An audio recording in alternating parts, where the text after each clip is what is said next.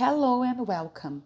Meu nome é Tamara e estamos no podcast número 1 de inglês do segundo bimestre do módulo 1 da Educação de Jovens e Adultos das Unidades Escolares da DIESP. O objetivo nesta aula é falarmos um pouco sobre canção e poema. Vamos lá? Bem, falando da língua inglesa, a maneira em que nós estamos mais expostos a essa língua no nosso dia a dia é através do gênero textual canção, concordam?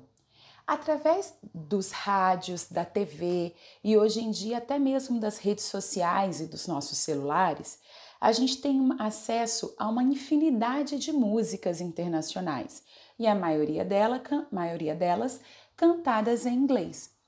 Basta a gente ligar o rádio, basta a gente entrar na nossa rede social e a gente vai ouvir alguma música em inglês.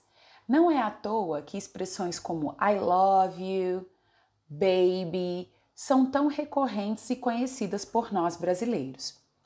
Mas será que a gente entende o que a gente consome? Vamos pensar um pouco. É difícil entender uma música em outra língua?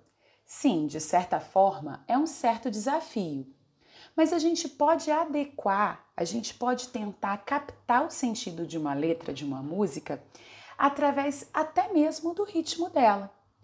Ora, se eu escuto uma música mais agitada, a que tipo de sentimento ou de emoção eu a relaciono?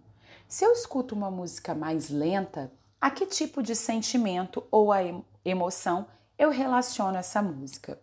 Isso também pode ser uma pista do que a mensagem dessa música transmite. Uma outra dica é a gente ter acesso à letra da música. E hoje em dia, usando os buscadores da internet, isso é muito fácil. A gente coloca o título da música ou o nome do cantor e a gente encontra ali a letra em inglês. Achar palavras cognatas, e vocês se lembram da definição do que é uma palavra cognata? É aquela que tem a escrita parecida ou idêntica ao português. Portanto, encontrar palavras cognatas é a primeira pista para a gente entender o sentido daquele texto, sobre a mensagem dele. Logo depois, encontrar palavras que são comuns, conhecidas por nós, que são muito recorrentes na língua inglesa, nos dá uma outra pista. Como eu disse anteriormente, o ritmo, a melodia, a sonoridade também podem interferir no sentido que a música quer transmitir. Na nossa orientação de estudo, a gente tem algumas atividades que eu gostaria de passar com vocês. Vamos lá? Bom, vale a gente ressaltar também que a música e o poema, eles têm características muito semelhantes, por exemplo, o uso de rimas, o uso de versos, mesmo até mesmo o uso do ritmo. No nosso exemplo, eu coloquei um pequeno poema que diz: A friend like you is always there. A friend like you is like a dream. A friend like you is a wish so true. The feelings are so pure. A friend like you understands me. A friend like you gives all the glee and makes my life so happy to be.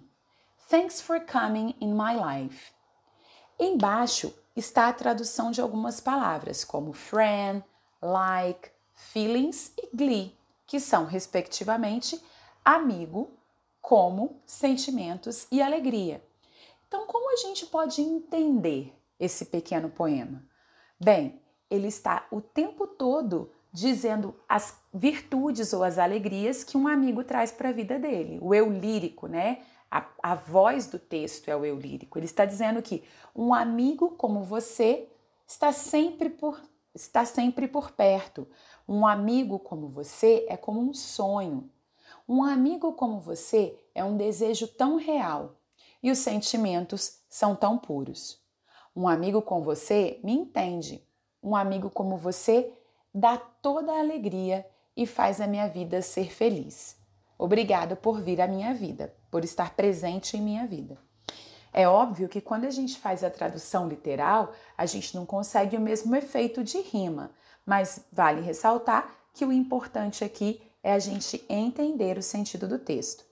Use essas dicas para tentar captar o sentido ou a mensagem principal de letras de música e poemas, ok? Nos vemos na próxima aula. Bye bye!